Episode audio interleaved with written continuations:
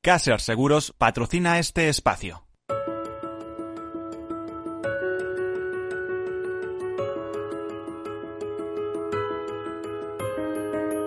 Tercer sector, un espacio para la economía social. Un programa dirigido por Miguel Benito.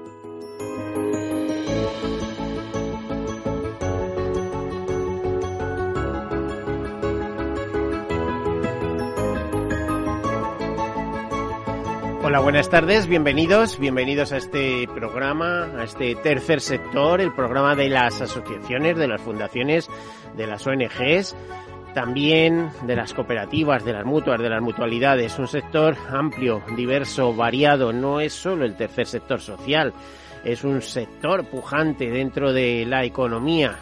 Se ha cifrado en el 10% del PIB español, más o menos.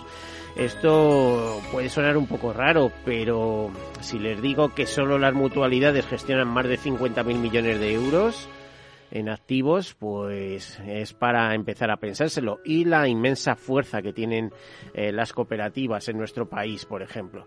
Bueno, decirles que según la CEPES, la Confederación Española de Empresas de Economía Social, hay más de 40.000 empresas asociadas y eh, que dan trabajo a más de 2 millones de personas. Hace un momento hemos tenido, por ejemplo, a un directivo del grupo Mafre y nos recordaba que el dueño de Mafre es una fundación, eh, con todo lo que hay detrás. Y no es el único caso, ¿no? Bueno, pues eh, decirles que esto es tercer sector, que también es la solidaridad mercantilmente organizada para ser eficaces, que tercer sector quiere decir que no es un sector público, que es un sector privado, pero... Uh, sector privado que tiene beneficios, pero esos beneficios que obtiene los, eh, los invierte o bien en reservas eh, y no los distribuye entre asociados, sino se, se, eh, se vuelven a reinvertir de alguna manera en, en las actividades a las que va dedicada, que suele ser la acción social, la cooperación internacional, la defensa del medio ambiente, tema del cual vamos a hablar hoy en concreto, o tantos grandes y pequeños temas de interés general y que es afrontado o es abordado uh, pues a través de eh, fundaciones, asociaciones, ONGs o, o, empresas muy pegadas a terreno con la sostenibilidad y con un impacto social importante en sus eh, en su alrededor. Eh, pero siempre con esa perspectiva de beneficios de economía de personas para las personas de beneficios para las personas y para el entorno. Bueno, todo esto sería modo de presentación de este tercer sector, este programa Tercer Sector, y comienzo contándoles algunas noticias a modo de presentación. Vamos allá. Bueno, pues hoy hay que decir que es 21 de diciembre, se celebra el solsticio de invierno en el hemisferio norte es una noticia. Comienza el invierno. Eh, por cierto, que no en todos los lugares del mundo se celebra en la misma fecha. En los países del hemisferio norte eh, tiene lugar entre el 20 y el 23 de diciembre en 2021. El solsticio de invierno mm, comienza este 21 de diciembre. Eh, decirles que el término solsticio deriva del latín solstitium, que significa el sol se detiene. Los solsticios ocurren debido a que la Tierra gira alrededor del Sol, inclinada unos 23,5 grados sobre su eje. En el hemisferio norte, el solsticio de invierno tiene lugar este día 21 y ha entrado a partir de las 10,02 horas, representando el día más corto del año y la noche más larga. A partir de esa fecha, los días se alargarán paulatinamente. De acuerdo a la interpretación de este evento en las distintas culturas, el inicio del invierno representa una época de renovación y renacimiento, efectuando diversas celebraciones y rituales alrededor del eh, norte. Algunas curiosidades del solsticio de invierno es que marca el inicio del invierno astronómico, cuya fecha y hora cambian anualmente debido a que el periodo orbital de la Tierra es inexacto, ya que tarda 365, 2.425 mm, días en dar una vuelta completa alrededor del Sol y se equilibra cada cuatro años con el año bisiesto. La palabra invierno proviene del latín hibernum, que significa tiempo invernal. Durante el invierno los días son más cortos y las noches más largas. Es la época más fría del año, con precipitaciones de hielo y nieve. De acuerdo con la mitología griega, el invierno se produce debido a la tristeza de Demeter, diosa de la naturaleza, por el rapto de su hija Perséfone, lo que causa las bajas temperaturas y la ausencia de vida y flora en la tierra durante la época de invierno. El solsticio de invierno ha generado múltiples historias y tradiciones asociadas a la muerte y a la resurrección en diferentes culturas y regiones. Las características más comunes la muerte de deidades asociadas al sol. De acuerdo a algunos astrólogos, el solsticio de invierno no es aconsejable para intentar cosas nuevas y con consecuencias a largo plazo debido a la posición de Saturno. Bueno, esto nos dicen. A mí me encantan los inviernos y como decía Rabindranath Tagore hay una buena razón y es que detrás de cada invierno llega una nueva primavera. Por lo tanto, es una época para prepararse hacia una nueva, hacia un nuevo renacer, hacia un nuevo crecimiento.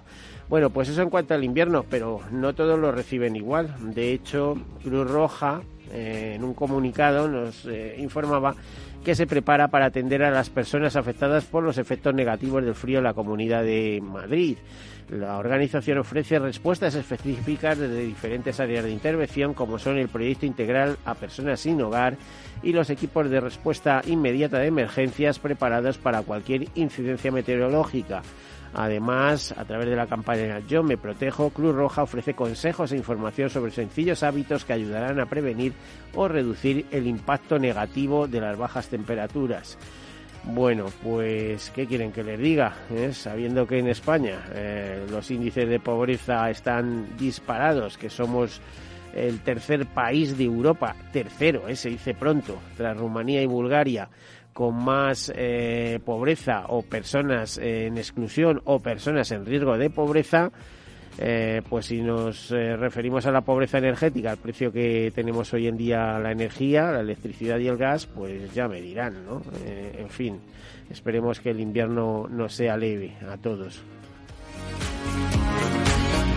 También decirles que hoy es un día un poco especial, hoy es el Día Nacional del Niño con Cáncer, este 21 de diciembre es un tema, es un asunto importante porque eh, este día que se celebra hoy eh, fue eh, o se, se designó a petición de la Federación Española de Padres de Niños con Cáncer y el Ministerio de Sanidad acordó la declaración de Día del Niño contra el Cáncer el 21 de diciembre aunque es poco frecuente, se trata de la causa de mayor mortalidad en los niños entre 5 y 14 años y la segunda causa entre los niños y jóvenes de 15 a 24 años. En España se diagnostican cada año aproximadamente 900 casos nuevos de cáncer en menores de 15 años. Hay que darle, por lo tanto, importancia. Por cierto, que la Federación Española de Padres de Niños con Cáncer, en nota de prensa, eh, dice reivindicar la vuelta a la normalidad para la atención integral de los menores.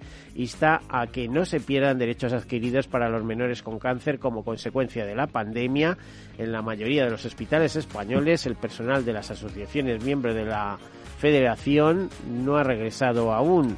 Eh, bueno, se habla de vacunación y se habla de otras cosas.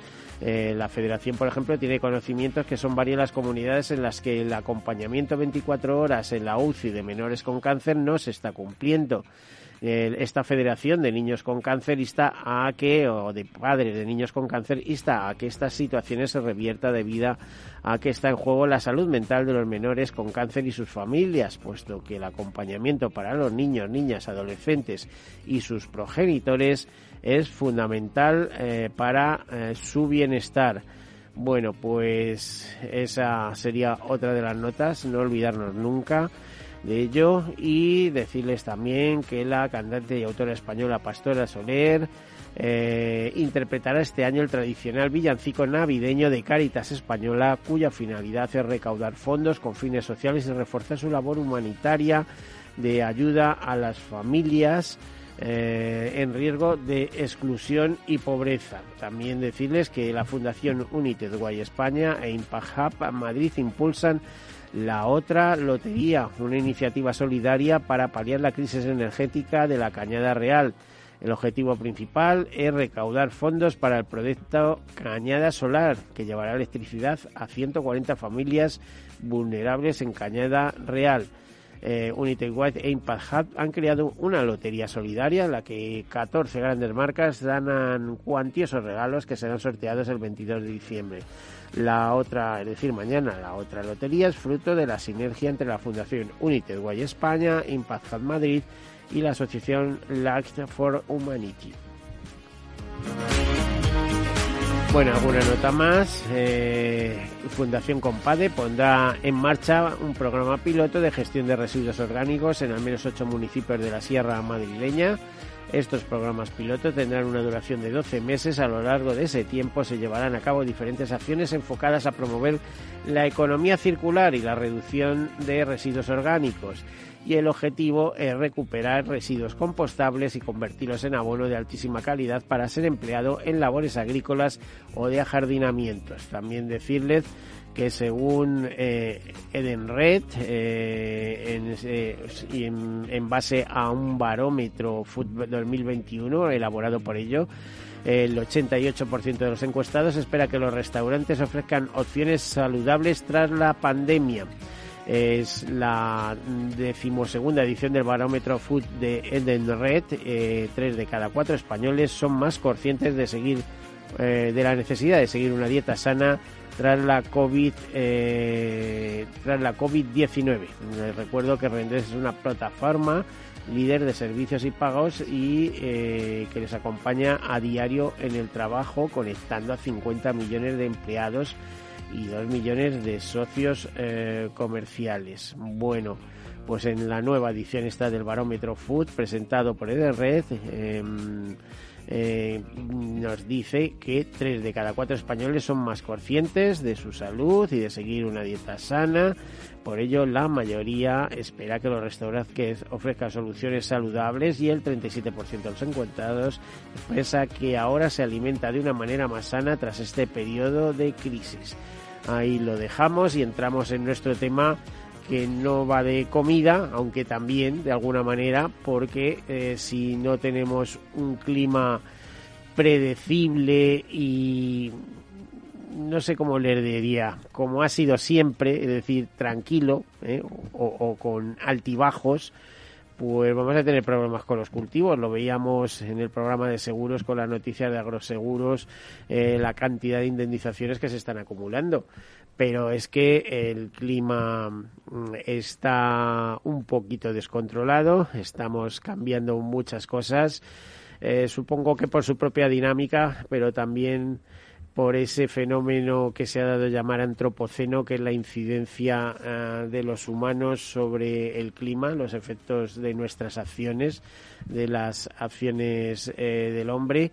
Y en ese sentido, hoy queríamos dedicar el programa a hablar del último COP, de la última conferencia de las partes, que ya saben que son las conferencias sobre el clima que viene celebrando la ONU eh, regularmente y eh, la tuvimos en noviembre en Glasgow y tenemos un representante de lujo para que nos hable de cómo está este tema. Y le digo de lujo porque si fue en Glasgow tenemos con nosotros a un escocés que a su vez es español o muy español al menos, o lo parece, si no disimula más, y es eh, representante eh, de una gran ONG, la primera ONG ambiental que hubo en España, de la Sociedad Española de Ornitología, de la SEO, y además es el responsable internacional, es el hombre que viaja en cada conferencia, en cada COP, por lo tanto eh, está, ha estado en diferentes países y ha hecho el seguimiento de todo lo que supone este movimiento mundial para arreglar en lo que se pueda el clima y que no sobrepasemos ese grado y medio a la que se ha eh, comprometido la ONU y de alguna manera la humanidad, bueno, o cierta parte de la humanidad porque todavía hay potencias y países que dicen que no están en condiciones de respetar eso, etcétera. Pero es que ellos también sufren las consecuencias y en fin, esto es tendencia y por ahí van las cosas. Ya no me enrollo más. Les eh, presento a David Howell, que es el, como les decía, un escocés muy español. David, buenas tardes, bienvenido. Muy buenas tardes, muchas gracias, encantado de estar aquí. a ver, me tienes hecho un lío. Yo sé que eres escocés, pero ¿también español o no? Bueno, a, a todo, ver. Todo llegará, ¿no? A ver, pr primero soy inglés, pero eh, pasé bueno, inglés, claro. 20 años eh, maravillosos trabajando en Escocia, viviendo en Escocia antes de llegar a España y desde el 2007 estoy a punto de cumplir 15 años trabajando en Cyberlife y una pequeña puntualización soy responsable de clima y energía. Eh, bueno, hacemos sí. otras cosas a nivel internacional, no solamente clima y energía, también biodiversidad, también humedales.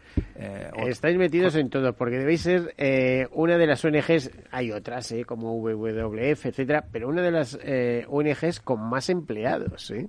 Y eh, soportar nóminas cuesta mucho, con más empleados y con más voluntarios. Bueno, sí, sí, tenemos, eh, estamos en torno de 85 o 90 personas trabajando en plantilla y, y, muchos miles de personas, afortunadamente, y gracias a esas personas, colaboran de forma totalmente desinteresada en actividades eh, desde la ciencia ciudadana, siguiendo eh, tendencias de poblaciones de aves, hasta eh, proyectos de limpieza, restauración, educación eh, y, y, y, sí, eh, y un, un, una parte de esas personas, eh, 21.000, eh, perdona, 20.000, todavía no estamos en 20.000. Socios, colaboradores, etcétera. 20.000 personas pagan cuota.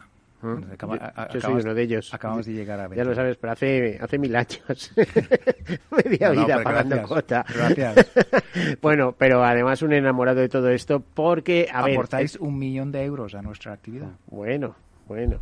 Eh, te iba a decir, eh, un enamorado de esto porque además eh, de ahí se desprende muchísima información. Es decir, eh, ¿Qué nos aportan las aves? Bueno, pues las aves no es que vuelen por el cielo solo, es que están en un entorno y entonces eh, son parte de la biodiversidad, son parte del paisaje, son parte de, del territorio. Entonces, en función de cómo esté todo eso, el estudio de las aves al final conlleva si esos hábitats se están degradando, no se están degradando.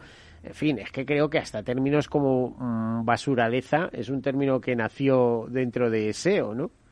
Pues o, ojalá se, se, acepte por eh, la Real Academia. Estamos que terminara, que terminara aceptándose. Eh, y eh, no, no, efectivamente, de, desde hace siglos, siglos, no, milenios, eh, el ser humano ha, ha, observado las aves para intentar interpretar eh, el entorno y hasta adivinar el futuro. De, de, ahí todas las palabras asociadas a inauguración, auguro, los augures eran eh, los, los sabios eh, en, en, en, eh, la, en, la, antigua Roma, Grecia, eh, por toda la zona de, del Mediterráneo occidental, y eh, los ricos y los políticos tenían su augur para adivinar el, el futuro. Eh, a la hora de tomar mm. una decisión política o financiera o familiar, consultaron a los, a los augures que bueno, miraron al cielo. Antes las, de meternos en materia, te voy a hacer una curiosa pregunta. Yo ahora sabes que vivo en un un pequeño pueblecito de la Sierra Oeste, aunque en estos momentos esté aquí en Madrid, en el estudio. Eh, y veo cosas muy curiosas, o sea, eh, cosas que no me había planteado antes, pero que sí me estoy planteando. O sea, desde más o menos eh, finales de octubre hasta hace tres días he visto pasar eh, bandadas de grullas que iban en dirección Extremadura, etcétera, ¿no? Dirección sur, eh, suroeste, para entendernos. Pero es que, curiosamente, el otro día me asomo, porque con esos eh, griterío característicos imposibles eso, y las veía en dirección contraria, subir al norte. Digo, pero bueno, ¿qué clase de lío hay aquí? que suelen subir eh, ya hacia finales de enero, una cosa de esas, pero tan rápido ya hacia arriba. Es decir, eh, a ver, el, el, termómetro que llevan en la cabeza esta gente, eh, esa capacidad que tienen para mm, intuir cómo va a ser el clima, etcétera, eh, les está afectando, están despistadísimas, ¿no? Bueno, eh, también hacen desplazamientos según la disponibilidad de alimento, en, de alimento en invierno. Hablabas antes del invierno, pues eh, acaba de entrar el invierno la, la, las desde aves, las 10 de la mañana de hoy. la, las aves como las grullas no hibernan sino inviernan. Y para, para hacer eso eh, migran. Entonces eh, las grullas son un magnífico ejemplo han, han, llegado desde el norte y noroeste de, Europa, desde Escandinavia, Alemania, etcétera. Eh, y pasan eh, el invierno aquí en la península ibérica, afortunadamente, porque es un espectáculo maravilloso de la naturaleza, es su trompeteo en vuelo, mm. es, una cosa en, en, esos, en esas dehesas por Extremadura en esta época, pues eso, por Monrey, y, van de dehesa en, en dehesa, eh, laguna en laguna, embalse, etcétera, buscando el sitio más adecuado para alimentarse y para pasar la noche, el dormidero. Entonces, pues en una zona determinada y pues igual van parece que se vayan, pero simplemente eh, son desplazamientos dentro de su hábitat normal de, invernada. Hmm.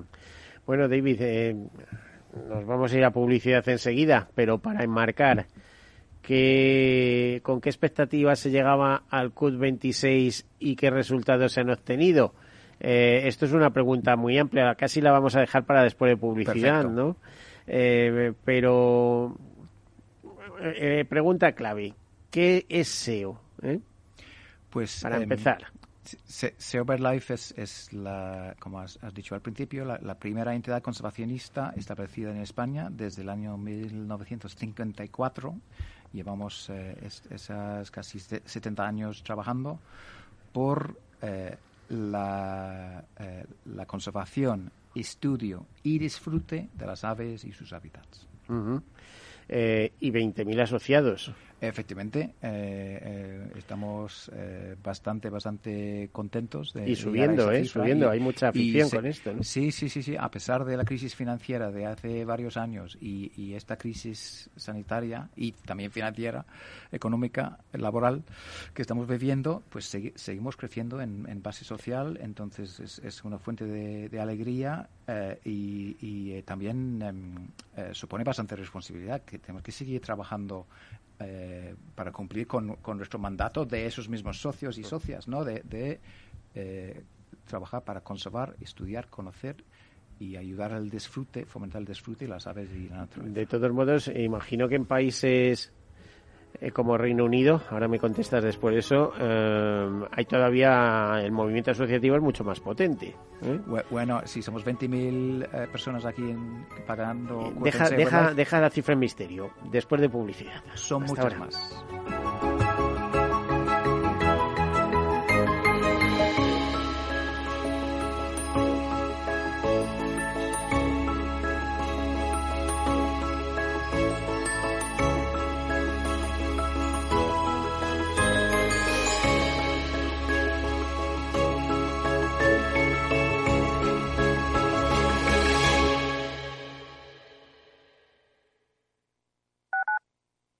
Escuchas Capital Radio, Madrid 105.7, la radio de los líderes. Disfruta de la mejor cocina gallega en Montes de Galicia. Todo un clásico moderno en el barrio de Salamanca. Disfruta de la variada dieta atlántica, de las mejores carnes y pescados tratados con respeto y transparencia y regados con una de las mejores bodegas de la zona. En grupo, en familia o en pareja, Montes de Galicia te ofrece el espacio perfecto en cada ocasión.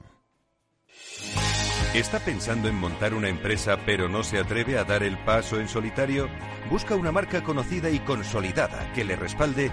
En Franquiciados le ayudamos a elegir el negocio que más se ajuste a sus necesidades. Franquicias de éxito, innovadoras, de baja inversión. Los miércoles a las 12 en Capital Radio tienen una cita con el único programa de radio de España especializado en la industria de la franquicia. Franquiciados con Mabel Calatrava.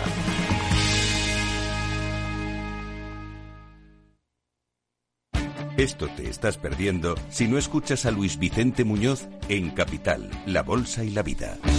Gerardo Cuerva, presidente de Cepime. La pequeña y mediana empresa española lo ha dado todo y el gobierno es el momento ya, ya, ya definitivo de compartir esa, ese, esfuerzo que está haciendo eh, la pequeña y mediana empresa. O, metemos dinero en la empresa o realmente nos cargamos el tejido productivo y luego que nadie hable de empleo, de bienestar y de progreso. No te confundas. Capital, la bolsa y la vida con Luis Vicente Muñoz, el original. Información, análisis, previsiones, recomendaciones, todo lo que necesitas saber para tomar tus decisiones de inversión en Mercado Abierto, de 4 a 7 de la tarde con Rocío Arbiza, Capital Radio.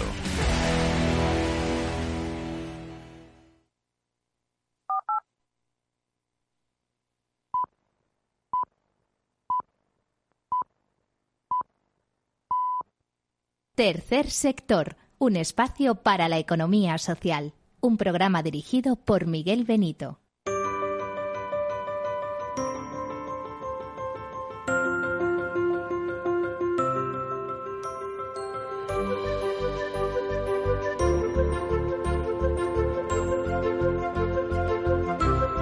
Bueno, pues aquí continuamos hoy con, eh, eh, eh, compartiendo programa con David Howell, que es el responsable de clima y energía de la Sociedad Española de Ornitología, la primera organización ambiental viva que existe, que continúa, que perdura eh, eh, constituida en España, concretamente en 1954. Nos hablaba de los 20.000 socios que ya tienen en España.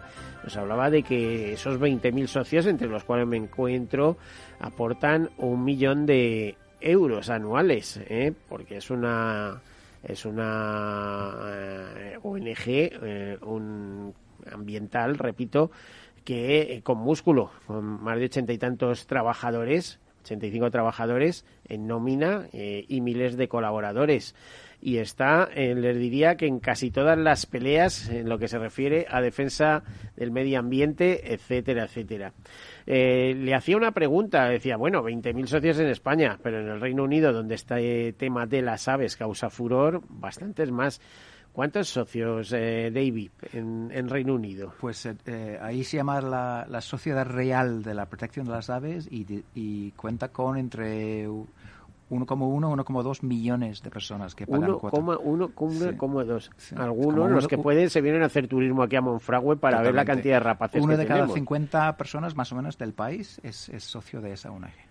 Bueno, qué desarrollo más extraordinario. Por lo tanto, os auguro un futuro formidable, porque dice, hombre, a lo mejor a millón y medio no llegamos, pero a 200.000... Bueno, seguimos intentando eh, Además, aumentar el apoyo, sí. Eh, perdona que te, que, te interrumpa, pero decirte, es que la, la diversidad que tenemos en el mundo de las aves en España es increíble, ¿no? Bueno, sí, es, es, es, un, es un punto privilegiado en Europa, desde luego al, combinar eh, en, la geografía española eh, las Islas Canarias y luego desde alta montaña hasta el Mediterráneo, eh, toda la diversidad de clima, geografía, semidesierto, bosques lluviosos, alta montaña, como he dicho, estepas, dehesas, lagunas, marismas, una riqueza extraordinaria. Bueno, pues a disfrutarla, diría. Sí. Porque sale caro comprarse los prismáticos. A partir de ahí, mucho más barato que jugar al golf. ¿eh? A, disfrutarla y a protegerla. Eh, entre otras cosas contra el cambio climático. y luego, claro, luego buenos paseos por la naturaleza. Además, ojo, que ahora eso se llama baño de bosque, siguiendo ese sentido eh, japonés. que se da esas cosas, baño de bosque, y baja hasta la tensión. Así que con la, con la cantidad de hipertensos que tenemos en este país. Está estudiadísimo, estudiadísimo. El, el, beneficio para la salud, para el bienestar de la persona, pasar un rato en plena naturaleza o incluso en un parque o, o desde, el, desde la cama de un hospital, el poder ver un árbol fuera, esa ayuda en la recuperación. Pero si ves un petirrojo ya te vuelves loco. ¿eh? O un herrerillo, un carbonero, ¿eh? un paro, en definitiva. Oye, David, eh, a ver, ¿qué expectativas había respecto al COP26 de Glasgow ahora de noviembre y qué se ha conseguido? Hemos leído algunas cosas en prensa, pero tú has sido testigo privilegiado, tú has estado allí. Bueno, em, eh, Primero, eh, era urgente retomar las eh, negociaciones climáticas a nivel eh, internacional em, después del parón por, la situación sanitaria, por el COVID. Em, y también teníamos algo de miedo desde la sociedad civil de posibles restricciones de acceso de nuestro sector para hacer nuestro papel, para observar las negociaciones. Y así fue, desgraciadamente, al, al, principio, en, los primeros días. A ver, eh, que tuvisteis que poner serios, ¿no? Hubo algunas restricciones em, eh, en teoría por temas sanitarios y, distanciamiento social, la seguridad, por supuestísimo, un, tema muy importante. Em, pero em, también pensamos que algunas partes aprovecharon la situación para, en lugar de incluirnos, eh, excluirnos de algunas salas importantes de negociación.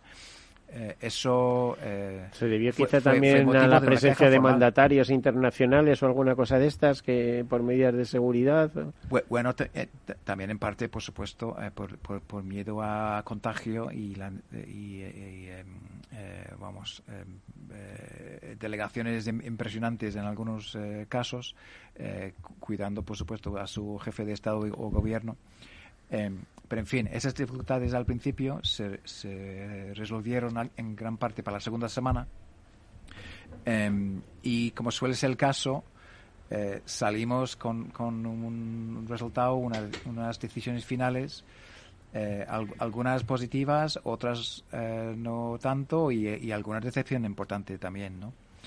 Em, y, y, es una característica de, de, estos encuentros. Em, a veces lo intento describir es como, como una clase de 197 alumnos eh, y tienen eh, decenas de asignaturas. Y darle eh, pues em, nota final a una COP es, es un poco así, intentar darle nota final a 197 alumnos estudiando decenas de asignaturas. No todo el mundo quiere estudiar o en su casa no está tan bien visto estudiar tanto pero todo el mundo tiene que sacar buena nota. Hay que sacar buena nota de promedio, si no, no avanzamos hacia ese objetivo eh, fundamental de, limitar el calentamiento global a un grado y medio. A ver, eso te iba a decir, estas reuniones valen para algo, porque se van sucediendo. Hombre, ¿qué alternativa tenemos? No tenemos otra alternativa. Hay que avanzar en, el pleno multilateral. Es como em, emprender una expedición de montaña un, un día muy largo, un, un viaje muy largo, em, eh, pero no todo el mundo puede ir a la misma, velocidad ni tiene las mismas ganas, pero todo el mundo tiene que llegar. Eh, entonces, si vamos a llegar en un viaje muy largo, conviene cada tiempo hacer una parada eh, y mirar cómo vamos. Si todo el mundo tiene el equipamiento em, bien cuidado y necesario, a ver si todo el mundo tiene alimento, si le falta agua, etcétera, Lo mismo en, en este proceso. Es un viaje muy largo para llegar a hacer cumbre, si, si quieres decir, pues, hacer cumbre con un grado y medio. Parece que ha sido montañero, em, ¿eh? También. Eh, y eh, tenemos que hacer todo lo posible por, por llegar con todo el mundo. Y sabemos que, que algunos en este, en este viaje tienen problemas muy graves tipo los pequeños países isleños del Pacífico o del Índico, y, literalmente el mar, al subir por, por efecto de, de, cambio climático, de calentamiento, eh, eh, sus países se borran del mapa. Y eso es una cosa muy fuerte, ¿eh? de pensar en todo el territorio nacional desapareciendo. si, lo paras a pensar. No, y tan fuerte, yo imagino que, claro, los más afectados, los más preocupados, las pequeñas islas del Pacífico, que son pequeños países en algunos casos, pero vamos, si yo fuera holandés tampoco estaría muy tranquilo, ¿no? Bueno, eh, Holanda tiene bastante. Bueno, y España también, porque ahí ah, tenemos el Mar Menor, que hay por ahí un vídeo circulando que de repente no hay mar menor. Lo que se son, ve son países con bastante músculo financiero, bastante eh, acceso a, toda la, tecnología moderna, al funcionamiento de una economía moderna. Em, lo que quieras, pero yo preferiría vivir en los Alpes. No sé cómo em, eh, pero también eh, países como Holanda, como Italia, han provocado el problema muchísimo más que, un pequeño país isleño como puede ser Tuvalu o, las Islas Salomón. ¿no? Em, entonces, eh, eso es siempre un elemento muy presente en estos encuentros. Eh, los más vulnerables y los eh, em, vulnerables no solamente en términos físicos de, de, exposición a los impactos, sino por falta de capacidad de respuesta, son los países que menos han causado el, problema. Fíjate que, se habla en no llegar eh, o no superar un grado y medio a final de siglo, pero la temperatura media ya se estima que está por encima de los dos grados. Bueno, eh, que, mm, eh, a, nivel planetario se estima que estamos en, un aumento ahora mismo en 1,1 y subiendo y según el informe del IPCC, el, panel internacional de científicos, eh, que asesora a, los gobiernos del mundo en esta materia, publicaron un informe en agosto eh, y básicamente en, el escenario más eh, positivo, más ambicioso de, reducción de emisiones, vamos a, superar un grado y medio durante las décadas centrales de este siglo para luego bajar a un grado y medio en las últimas décadas de este siglo. Llegaremos a un, aumento promedio mundial de un grado y medio bastante pronto, igual en la próxima década, y durará varias décadas, siempre y cuando que eh, reduzcamos rápido las emisiones en esta década, de forma muy rápida, y eh, también eh, hay otra cosa que, es absolutamente prioritario y que, que tenemos que hacer en paralelo, que es conservar la naturaleza sobre todo los hábitats, los ecosistemas que más absorben el CO2 de la atmósfera, como son los bosques, los humedales, las marismas. Eh, tenemos que trabajar mucho, mucho, mucho más en eso. Por lo tanto, conservación de la naturaleza es también eh, lucha contra el cambio climático. Mm, fíjate que una de las conclusiones que se sacó allí fue que eh, más de 40 países se han comprometido a cerrar sus centrales térmicas de carbón entre 2030 y 2040. Pero también tendría que decir a lo que estás comentando que, a ver, y esto es un dicho mío, ¿no? que la realidad es mucho más rica que la mejor de las planificaciones. Entonces, que ya veremos. ¿eh? O sea, esto eh, es lo que pretendo. Que se llegue o no se llegue, mm, pues ya veremos, porque lo primero que está es eh, el bienestar de los pueblos, lo que se pone eh, la ambición de los países por, por tener un, bienestar de sus ciudadanos, cierto nivel de vida, etcétera, ¿no? Y, claro, mm, la desigualdad eh, lleva a la injusticia y los países ricos, pues no le pueden estar diciendo a los países menos ricos o en vías de desarrollo, eh, oiga, mire, no me destruya bosques, eh, eh, cuando a, lo mejor sus ciudadanos están bastante mejor eh, en cuanto a nivel de riqueza, etcétera, ¿no? Ahí vienen eh, todo ese mercado de compensaciones económicas que se está buscando, etcétera, ¿no? Bueno, es, es, hablar de la solución al problema del cambio climático es eso, es hablar de la solución a la injusticia mundial.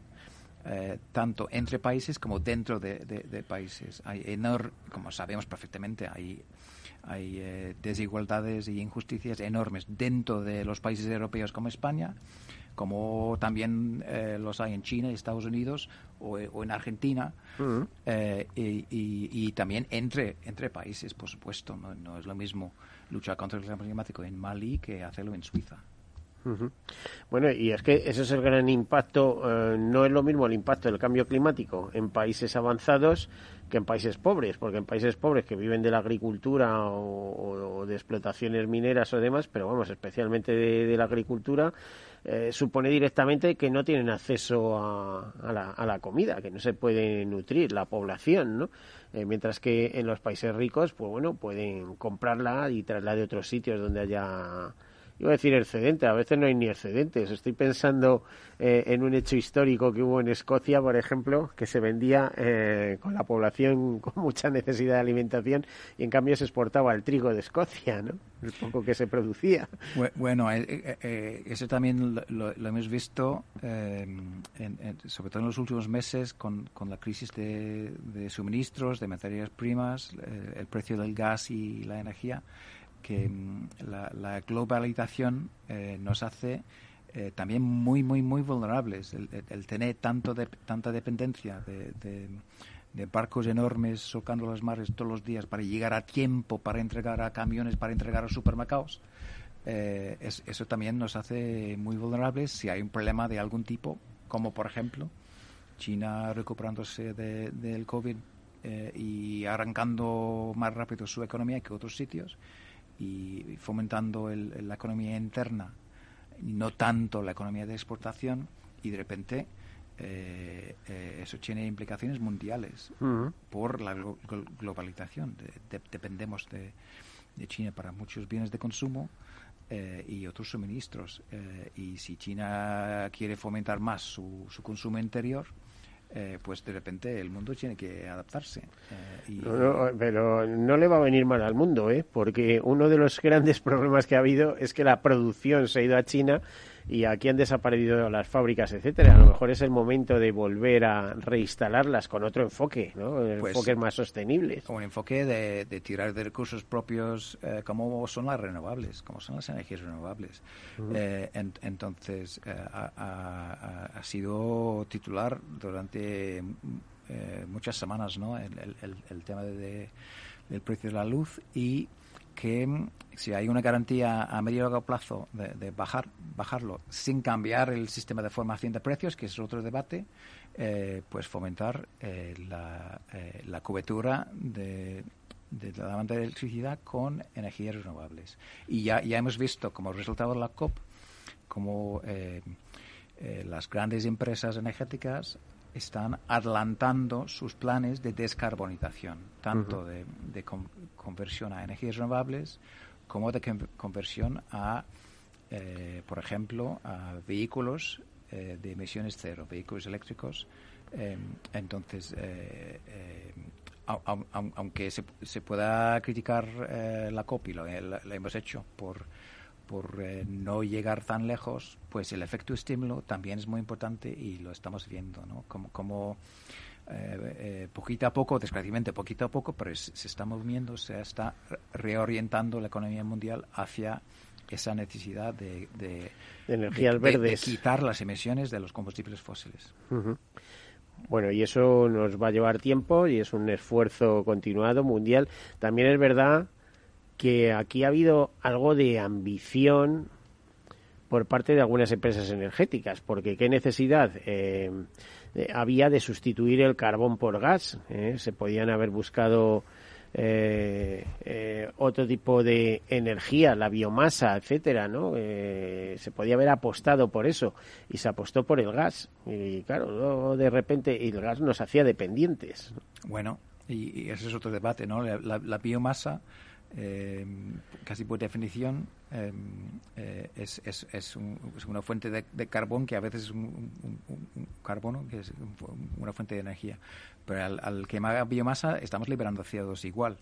Eh, y es un debate un poco complejo, pero si no absorbemos, si no volvemos a absorber es- esa- ese carbono quemado a un ritmo más rápido, es una economía falsa. Eh, y es mucho más importante apostar por la conservación de esa biomasa viva eh, en los bosques que apostar por quemar esa, esa, esa biomasa. Repito, es un, Ojo, un debate es un país con muchísima biomasa, pero eso significaría además cuidar nuestros bosques, nuestros campos, todo. ¿eh? O sea, por ejemplo. A ver, eh, tú ya sabes que tengo una rama, un ramalazo ecologista. Te voy a poner un ejemplo. Eh, se cortan, se plantan árboles, normalmente de crecimiento rápido, eucaliptos y demás, para producir papel, pasta de papel, con todo lo que contamina el proceso, etcétera, etcétera. Pero si está demostrado que hay un cultivo herbáceo que se llama kenaf, que puede, que se puede producir eh, papel de buena calidad, ¿por qué no se ha utilizado ese sistema? Es decir, eh, eh, aquí hay mucha política alrededor de todo esto. De- desde luego mucha pol- política eh, y, y- mucha inercia empresarial. Eh, la- la- las, las grandes empresas no pueden cambiar su modelo de negocio de, un día para otro, em, pero sí lo tienen que cambiar de una década para otra. Eh, y y, eh, sa- sale, de hecho, en, en los textos de acuerdo del, de, de la COP de Glasgow, eh, esa frase en esta década crucial. Y esta década de verdad es crucial. Tenemos que O sea, mm, reducir las emisiones. La década por la mitad para 2030, 2030, crucial. Bueno, la Agenda relación a 2030, pues eh, Sí, se, se ha fijado eh, 2030 como, como una fecha clave. Podía haber sido igualmente 2029 o 2031, pero ahí está. Sí, Un bueno, con un muchas cosas, con muchos deberes. ¿eh? Hay muchos deberes. Hay gente que, que está muy mosqueada con eso de la agenda también, hay que decirlo. Es decir, a ver si estas ambiciones, a ver cómo se están enfocando. ¿eh? Bueno, eh, em, eh, sí, se- según tu punto de vista, pues, eh, em, pues la, la- la ciencia en, en cuanto a biodiversidad nos dice que la única forma de, revertir el declive de la biodiversidad es la sostenibilidad mundial tal y como eh, se está planteando en gran medida en la Agenda 2030. Hay, hay algunas entidades eh, de mi sector eh, muy críticas con, la, con, es- con esa agenda por favorecer demasiado un sistema de libre mercado y hay otras entidades, eh, desde luego no de mi sector, em, que son muy críticos porque, piensan que es un complot comunista. Em, pero, en fin, eh, es, es, una agenda eh, acordada a nivel multilateral dentro del marco de la ONU em, y, desde luego marca los grandes hitos, los grandes retos para la humanidad, para, para el resto del siglo y con, con esa fecha eh, eh, intermedia de, de 2030 para, para, medir el progreso. y, en, materia de cambio climático, eh, desde luego, tenemos deberes muy importantes para esa fecha. O sea, que en estos diez próximos años eh, se tiene que ir dejando el carbón como combustible fósil contaminante. También se deberán ir eliminando las subvenciones a los combustibles fósiles eh, cuidar el tema del incremento de las temperaturas y no sobrepasar los dos grados, a ver si podemos frenar ese calentamiento y quedarnos en el grado y medio. Eh, otras dos consecuencias que había era la financiación de la adaptación climática, ya lo estamos pagando de alguna manera también aquí en Europa, que somos muy adelantados en eso, en hacer los deberes, eh, o regular los eh, mercados de carbono. Bueno, em, realmente eh, es un esfuerzo internacional que abarca todos los sectores. Desde luego, y, em, muy relacionado con, con, la COP, hemos visto en España eh, este año, en, primavera de este año, la aprobación por fin de, la Ley de Cambio Climático y Transición Energética. Y em, yo creo que es algo muy interesante para, para, este, este, canal de radio, ¿eh? la obligación del Banco de España de evaluar el riesgo para la economía que supone el cambio climático. Ya, ya, ya, ya hemos superado el cambio climático como, un tema puramente ambiental. Es un tema de seguridad internacional, es un tema de, eh, de riesgos económicos muy graves a corto, medio y largo plazo. Em, y esa misma ley eh, también obliga a, a los, em, a las grandes empresas eh, en bolsa también de evaluar y publicar sus riesgos eh, ante los impactos del cambio climático. Riesgos de, un modelo de negocio que se tiene que cambiar rápido. Eh, eh, entonces, y ya, hemos visto los movimientos y seguiremos viendo muchos movimientos de ese tipo para intentar dejar atrás de la forma más rápida, pero también ordenada y, del mínimo de, de dolor económico laboral posible, eh, el modelo fósil y, llegar a, modelos de negocio de emisiones cero. Bueno, eh, y, para ello van a necesitar algún tipo de especialista las, las empresas. Yo imagino que las grandes empresas ya lo tienen o simplemente contratan a, gabinetes de, consultores o algunas muy avanzadas llegan a acuerdos con ONGs como la vuestra para que hagáis estudios de impacto, ¿no, David? Bueno, sí, sí, sí. Em, eh, siempre hemos optado por, por, ese camino medio, ¿no? De, de colaborar, con las empresas, pero también ser la voz crítica eh, en caso de que em, cometan pues delitos ambientales, por ejemplo. Entonces colaboramos con, con empresas energéticas importantes, pero tampoco tenemos ningún problema en denunciarles ante los tribunales. me consta, me consta. Parece ser una, relación un poco curiosa, pero pensamos que es que debería formar parte de una democracia eh, madura, ¿no? De, de, poder estar al lado de la empresa eh, que tiene un papel muy importante en, la sociedad, desde luego, pero también ser eh, muy críticos en, el caso de que no vayan por, por buen camino eh, y eso siempre, siempre lo hemos hecho. Eh, eh, otras entidades, y, respetamos desde luego su, su, apuesta, no colaboran con ninguna empresa. y, ese es, un modelo perfectamente legítimo y diría absolutamente necesario en nuestro sector. pero, pero entidades como Life sí optamos por la colaboración crítica con, con empresas. ahora mismo, em, ¿qué empresas eh, situarías o qué sector eh, situarías como más incumplidor en cuanto a materia de contaminación, etcétera, etcétera, que debe cambiar eh, de dirección rápidamente? Pues yo, yo, creo que hay, hay, hay em, varios sectores que históricamente han provocado Quizá la movilidad problemas importantes. la, la la industria pesada ha dejado un legado nefasto, desde luego, pero de, décadas de, descuido Eh, ya, ya lo vemos en la costa, en la bahía de Portman en Murcia, vemos en el embalse de Flix, vemos en, eh, la el bahía de río Portman que la están rehabilitando, digamos, ¿no? Porque tiene una playa preciosa y... Afortunadamente eh, ya, ya está en- en- en la mayoría de los sitios, no todos. ¿eh? El problema de fosfoyesos en Huelva, por ejemplo, eh, sigue ahí sin, sin, sin resolver. Em, entonces, ahí- eh, la industria pesada, afortunadamente, eh, va dejando atrás esas prácticas, pero hay una herencia de contaminación muy importante que hay que todavía resolver y limpiar.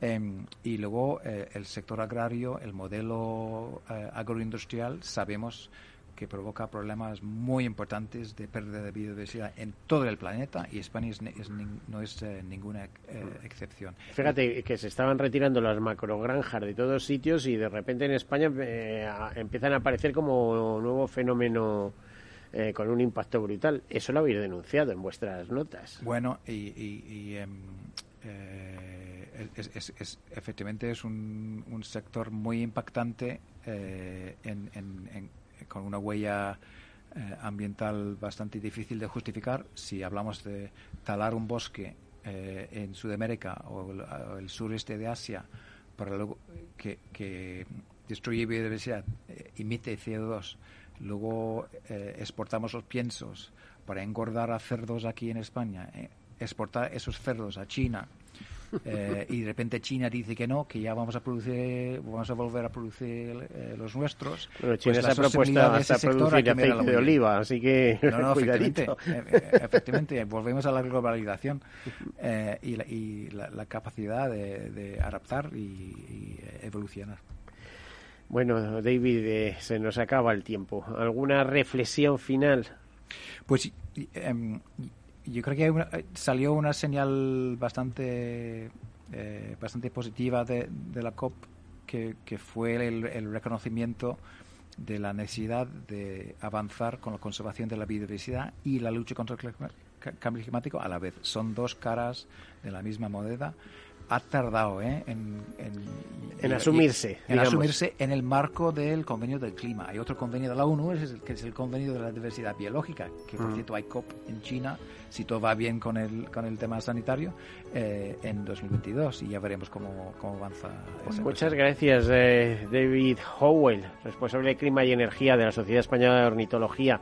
Me quedo con esa frase, en biodiversidad y cambio climático, en necesidad de afrontar y, y trabajar porque eh, las dos cosas sean posibles y sostenibles, eh, frenar en, en lo posible ese cambio climático.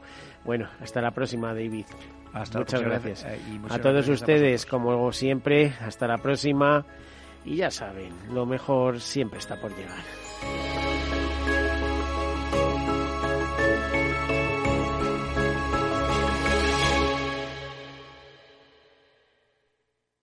Caser Seguros ha patrocinado este espacio. Capital Radio Madrid 105.7. En el restaurante Gaztelubides somos rigurosos con la selección del producto para crear recetas imaginativas que acompañamos de una bodega generosa y brillante y de nuestra magnífica terraza durante todo el año. Restaurante Gaztelubide, carretera de La Coruña, kilómetro 12200, La Florida. Teléfono 91 372 8544. Una recomendación del programa gastronómico Mesa y Descanso. Gráficas Naciones. Más de 50 años de experiencia en el sector de las artes gráficas. Apostamos por la última tecnología tanto en impresión offset como en digital y gran formato. Realizamos todo tipo de impresión. Tarjetas de visita, folletos, libros, vinilos, decoración y montaje de stands. Más información en el 91 629 2145 o en gráficasnaciones.es. Todos los lunes a las 12, en directo en Capital Radio, la actualidad de personas y empresas en el Foro de los Recursos Humanos, primer espacio en la radio y en Internet dedicado a la gestión de personas y directivos en nuestro país. Voces acreditadas, profesionales del sector, empresas destacadas, empleados, líderes, todo sobre los recursos humanos. En la radio siempre en directo desde hace 18 años. Antena de Oro 2020. El Foro de los Recursos Humanos, los lunes a las 12, con Francisco García Cabello.